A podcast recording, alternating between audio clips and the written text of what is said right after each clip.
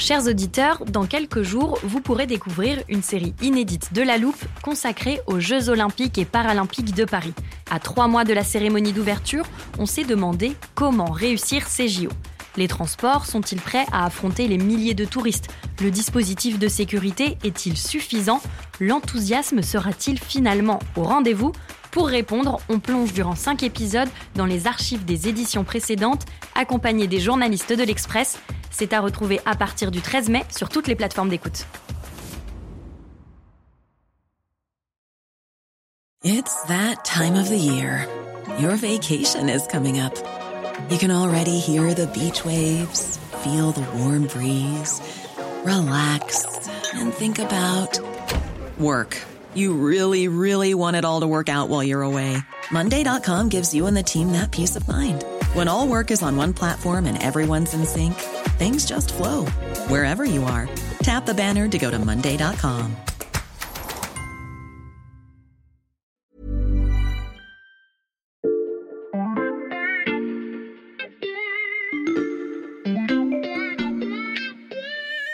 Cette semaine, La Loupe vous propose de découvrir ou redécouvrir notre série réalisée à l'occasion des 70 ans de l'Express.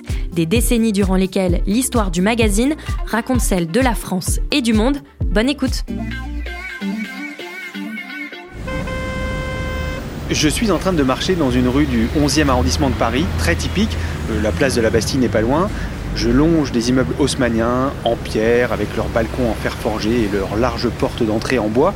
Au coin là-bas, sur le trottoir, on aperçoit les tables rondes et les chaises en osier d'un bar tabac et il y a, comme vous l'entendez, beaucoup de circulation. Imaginez maintenant cette même rue en mai 1968, en pleine grève générale, l'activité réduite, certains magasins fermés, et dans le café, la radio est branchée sur Europe numéro 1 pour suivre les affrontements entre la police et les étudiants dans le quartier latin. Au carrefour, une jeune femme se tient devant une pile de journaux et agite un exemplaire au-dessus de sa tête. Monsieur, vous voulez pas, le- vous voulez pas le journal, vous voulez pas l'Express, monsieur, madame, vous voulez pas l'Express? Si vous avez écouté les épisodes précédents de cette série, vous aurez reconnu la voix de Michel Cotta. En mai 1968, elle est une grande plume du service politique de l'Express et la voilà donc en train de vendre son propre journal dans la rue. Dans cet épisode, je vais vous raconter comment on en est arrivé à cette scène rocambolesque et vous allez découvrir que c'est l'un des nombreux exemples où l'histoire de l'Express et la grande histoire s'entrechoquent de manière étonnante. Tous les gens lisaient l'Express. À la fois un journal bourgeois et un journal révolutionnaire, vous voyez En vérité, un journal est un catalyseur. C'était passionnant, c'était bouillonnant d'idées. Je crois que les lecteurs, ce sont des gens comme vous et comme moi. Nous souhaitions également que les Français soient informés d'un certain nombre de choses qu'ils ignoraient totalement. Raconter, raconter. Je suis Xavier Yvon et dans ce podcast, je vous plonge dans 70 ans d'histoire et de journalisme. Épisode 4, l'Express, quelle histoire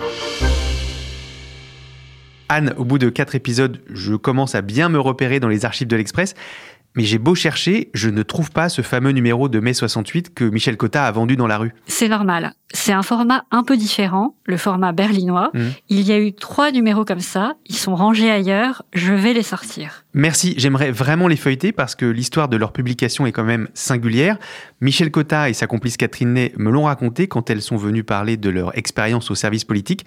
À l'époque, les radios et les télés de l'ORTF se mettent en grève et la question se pose aussi à la rédaction de l'Express. Un des euh, représentants euh, des euh, journalistes de l'Express, qui s'appelait Jean-François Bizot, qui était très connu après, a dit Ah, mais non, il faut faire grève. Euh, on était en assemblée générale, alors on lui a dit bah, Écoute, tu vas voir Jean-Jacques et tu lui expliques. Alors, euh, il est monté au créneau. hein, et euh, toute ma vie, je me rappellerai cette, cette scène. On était une vingtaine à attendre euh, dans, le salon d'à côté, euh, où généralement on prenait nos, nos repas hein, les jours de bouclage. Et il ressort et dit Bon, vous savez quoi? Hein, On va tous distribuer l'Express dans la rue. Il n'y a personne, ils font tous grève pour distribuer l'Express. Eh ben nous, on y va. Parce qu'en fait, le boulot d'un journaliste, hein, c'est d'informer. Et on a éclaté de rire. Il l'avait retourné, mais comme une crêpe en deux minutes. Et alors, donc, nous sommes partagé le territoire. Alors moi, j'étais sur le 11e, 12e arrondissement. Catherine était sur euh, le 7e et le 8e. On avait fait ça par solidarité avec notre patron qui avait brisé la grève et qui, parce que les journaux, en mai 68, voulaient faire chorus avec les émeutiers, comme disait euh, Jean-Jacques. Et donc, euh, Jean-Jacques avait brisé la grève en disant qu'il comprenait comme cette jeunesse. Enfin, il les avait très bien manipulés pour faire euh, dire que vraiment un journal, ça doit paraître. Tiens, regarde, j'ai retrouvé les trois numéros. Ah oui, ils sont plus grands et le papier est différent. C'est parce qu'ils n'ont pas été fabriqués comme d'habitude. En fait, le premier problème, avant de distribuer ces journaux, c'était de les imprimer. Mmh.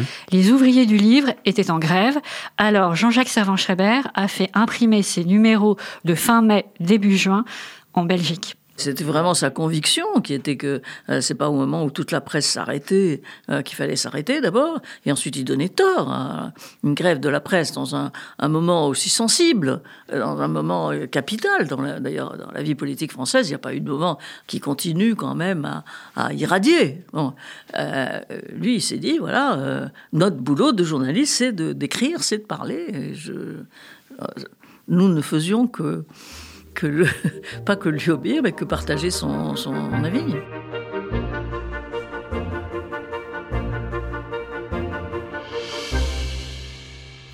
Xavier, je fais un saut dans le temps. Mmh. J'ai sorti le 2001e numéro parce qu'il est incontournable quand on parle des grands moments de l'Express qui se croisent avec des événements d'histoire.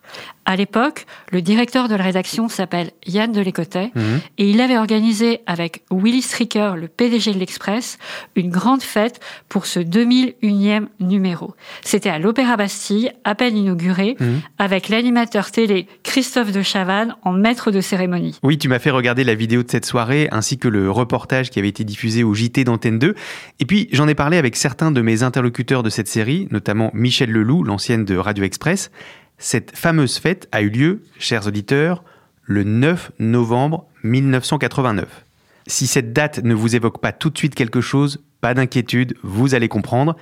Écoutez bien, on vous a préparé un montage pour vous faire revivre cette soirée véritablement historique. Combien sont-ils à être venus fêter l'Express ce soir? 7 000 10 000 On ne saura Sur la place de la Bastille, un spectacle assez grandiose, avec le génie de la Bastille éclairé, et puis toutes les façades des immeubles, euh, où il y aura l'Express et des covers de l'Express.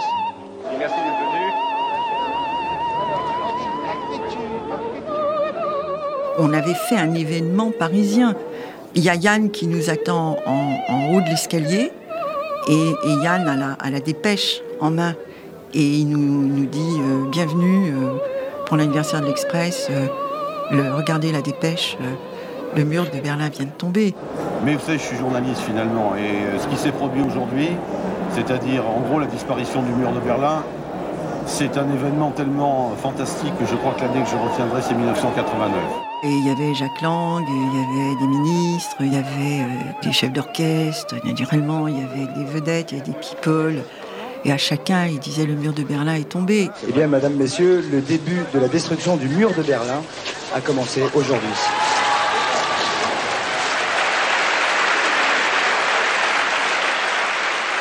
C'est quand même, c'est quand même peut-être la bonne nouvelle de la soirée. Enfin, la nouvelle en tout cas. Tout le monde avait euh, smoking, talons aiguilles, enfin bon, un peu décalé quand même dans, l'histoire. Cet événement coulait le nôtre, mais on s'en foutait. Je n'ai pas su le soir même qu'il y avait cet événement historique incroyable. Moi, j'étais sans doute trop occupé à boire du champagne euh, à l'œil dans les halls de l'opéra. Le 9 novembre 1989, désormais vous avez compris, cette dernière voix que vous venez d'entendre, c'est celle de Mark Epstein. Il a travaillé plus de 30 ans à l'Express, d'abord comme grand reporter, puis chef du service monde. Des événements historiques, il en a donc couvert beaucoup. Et comme pour le mur de Berlin, il lui est arrivé de les apprendre de manière surprenante. Le 11 septembre 2001, il se trouve que dans les minutes qui suivent le premier attentat, si on veut, contre la première des deux tours jumelles à, New York. Euh, moi, je suis dans une agence bancaire et je signe pour l'achat d'un appartement. Et le banquier euh, de l'autre côté de la table, euh, m'explique qu'on fait très bien de signer aujourd'hui parce que euh, dès demain, sans doute, les taux d'intérêt allaient, allaient augmenter, que c'était une chance, etc. Là aussi, je vais vraiment passer pour idiot, mais là aussi, je ne suis pas au courant. Et c'est le banquier qui m'apprend que un avion s'est écrasé sur, sur une tour à New York. Je signe très vite mon, mon, mon, prêt à la banque, je me précipite au journal, et le temps que j'arrive au journal, le chef du service monde euh, à l'époque, Alain Louillot, m'apprend qu'un deuxième avion euh, s'est écrasé euh, sur la deuxième tour jumelle à New York. Au journal, il y a aussi des caméras de l'agence Kappa, venues filmer l'effervescence d'un tel événement pour une émission de la cinquième qui sera diffusée quelques jours plus tard. Tour Montparnasse, 16h. Au magazine Express, depuis une heure, branle-bas de combat. Le drame new-yorkais vient de se produire. Pourtant, comme chaque mardi, les 243 pages du magazine sont déjà bouclées. Couverture, articles, photos, toute la rédaction est mobilisée. Le journal à 6 heures pour se mettre dans le coup. Et là, soudain, comme vous pouvez l'imaginer, euh, bah, un coup de fil avait été passé à l'imprimerie, on avait arrêté les rotatifs parce qu'il fallait tout refaire, il fallait refaire le dossier de une. Et entre-temps, pour ne rien vous cacher, dans l'autobus qui me menait euh, de, de, la banque à l'Express, j'avais appelé Nathalie Muki qui s'occupait de, de, tout ce qui était les billets d'avion, réservation d'hôtel, etc. En pensant que à cette hypothèse d'un attentat, j'avais cherché qui pouvait être derrière cet attentat. Et ce qui me semblait le plus probable, c'est que c'était Oussama Ben Laden euh, à la tête du, groupe Al-Qaïda. Or, c'était ma zone. Euh, je couvrais notamment euh, le Pakistan, l'Afghanistan. Et j'ai donc appelé Nathalie Muki depuis mon autobus pour bloquer le soir même une place à bord d'un avion euh, pour aller au Pakistan, au cas où ce serait utile. Et euh, je suis arrivé, j'ai expliqué à Alain qui avait... Euh, et c'est très sain hein, de sa part, c'est absolument pas une critique, mais qui s'interrogeait dans quelle mesure on pouvait être certain de la responsabilité de Ben Laden. Et tout en ayant l'impression que je risquais gros, je lui ai dit non, tout de même, ça, ça ressemble à quelque chose qu'il pourrait souhaiter faire. À l'époque, Oussama Ben Laden est encore un nom obscur et Mark Epstein est l'un des rares à avoir aussi vite la certitude qu'il est le cerveau des attentats. Il livre d'ailleurs ce jour-là son analyse à chaud face à une caméra de l'agence Kappa. Moi j'ai travaillé il y, a, un peu plus d'un an maintenant euh, sur la nébuleuse Ben Laden. Mon hypothèse, euh, c'est que les, Palestiniens tout seuls n'ont pas la logistique, les moyens pour mener euh, une série d'attentats simultanés de ce genre. Et il se trouve que euh, Ben Laden est un des rares qui, qui, lui, pourrait le faire. Grâce aux connaissances de Mark Epstein et du Service Monde, le directeur de la rédaction, Denis Jambard, peut réfléchir à la une du magazine datée du 13 septembre 2001. On a fait le titre déjà, qui sera Les islamistes déclarent euh, la guerre à l'Occident. Pourquoi maintenant? La chose la plus importante, c'est euh, le, le titre. Euh, au départ, c'est c'est quand même qu'est-ce qu'on veut dire à nos lecteurs? Ce qu'on veut dire cette semaine à nos lecteurs, c'est que c'est un événement considérable, donc on utilise le mot guerre, que c'est un événement qui vise naturellement les États-Unis, mais aussi, à nos yeux, l'Occident, parce que les États-Unis comme symbole de l'Occident, donc on donne une information, on donne la dimension et la gravité de l'événement, c'est très rare d'utiliser le mot guerre. Hein. On rajoute pourquoi maintenant Parce que euh, c'est une manière de dire euh, on ne s'arrête pas à l'événement, on essaie de l'expliquer, de l'approfondir, de lui trouver son sens, etc., etc., qui est vraiment la vocation, la vocation d'un news magazine. 20h, c'est fini. Alain Luyot dicte son texte. La Troisième Guerre mondiale a commencé mardi 11 septembre sur la côte est des États-Unis. Point mais depuis plusieurs années, virgule, dans l'ombre, virgule, ils attendaient leur heure. et fourbissaient leurs armes. Dans cette rédaction en pleine effervescence ce jour-là, il y avait un jeune journaliste, Éric Scholl, qui est aujourd'hui notre directeur de la rédaction. Pour clore cette série, ce serait une bonne idée de lui demander comment l'Express continue de s'inscrire dans l'histoire. Excellente suggestion, Anne. Je vais aller voir Eric. Vraiment, merci pour ton aide indispensable pour ces podcasts. Avec plaisir, Xavier. Reviens quand tu veux.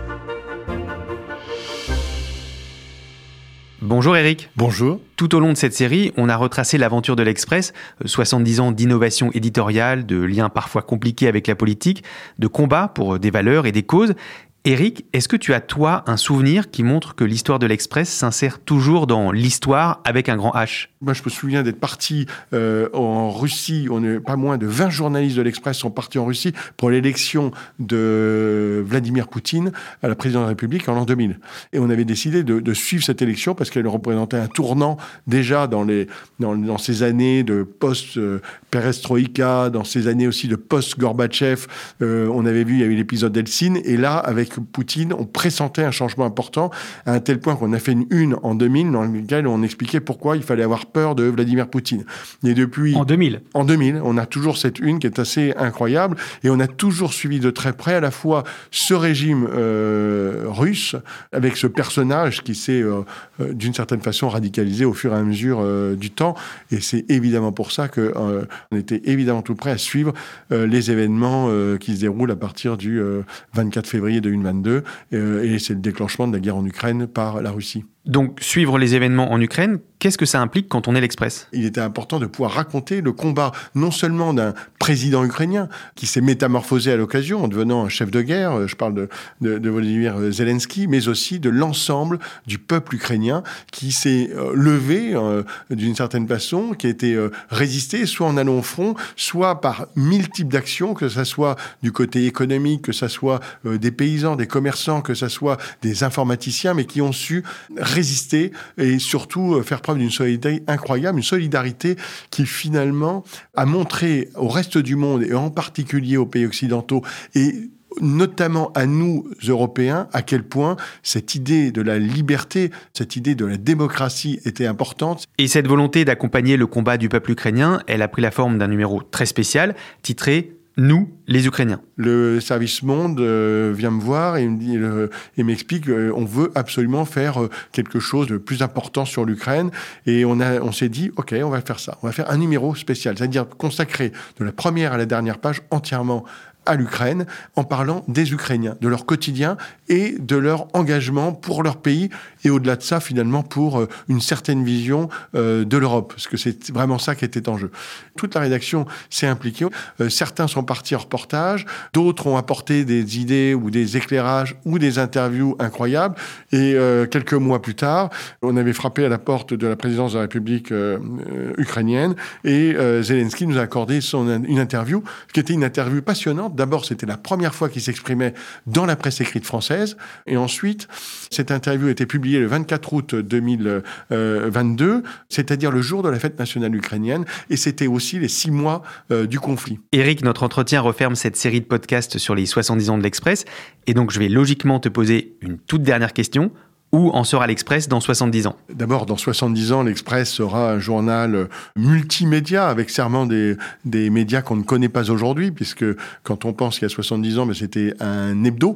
Aujourd'hui, on est euh, un hebdo, un quotidien, on est un podcast, on est euh, de la vidéo, on est des newsletters. Donc, on ne sait pas encore quelle forme prendra l'Express. Mais ce qui compte le plus, c'est ce que racontera l'Express. Et la mission qui est la nôtre aujourd'hui, je pense que ce sera la même mission dans 70 ans, c'est-à-dire de raconter le monde qui nous entoure avec à la fois du plaisir et beaucoup d'informations. Du plaisir et beaucoup d'informations. On espère que c'est tout cela que vous aurez retiré en écoutant cette série consacrée aux 70 années d'existence de l'Express. Si ces podcasts vous ont plu, n'hésitez pas à les partager, à en parler autour de vous et aussi à nous le dire en nous laissant des commentaires et des étoiles sur votre plateforme d'écoute. Cette série a été produite par Mathias Pengili et Xavier Yvon avec Charlotte Baris et Marion Gallard et réalisée par Jules Cro. Anne Marion a mené l'immense travail de recherche documentaire. Toute l'équipe remercie chaleureusement les anciens de l'Express qui ont pris le temps de nous raconter leur expérience. Christiane Collange, Michel Cotta, Catherine Ney, Michel Leloup et Marc Epstein. Merci également à Loredan Binet, Yvan Désert, Diane Lemoine, Christine Roy-Gorlier, Émilie Ruot, Renaud Toffier et Léa Stevenson qui ont prêté leur voix pour ce podcast.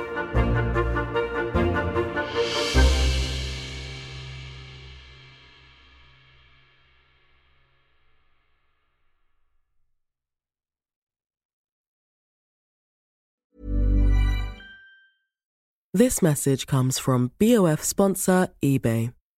You'll know real when you get it. It'll say eBay Authenticity Guarantee. And you'll feel it. Maybe it's a head turning handbag, a watch that says it all, jewelry that makes you look like the gem, or sneakers and streetwear so fresh every step feels fly. eBay gets it. So look for the blue check mark next to that thing you love and be confident that every inch, stitch, sole, and logo is checked by experts. With eBay Authenticity Guarantee, you can trust that feeling of real is always in reach.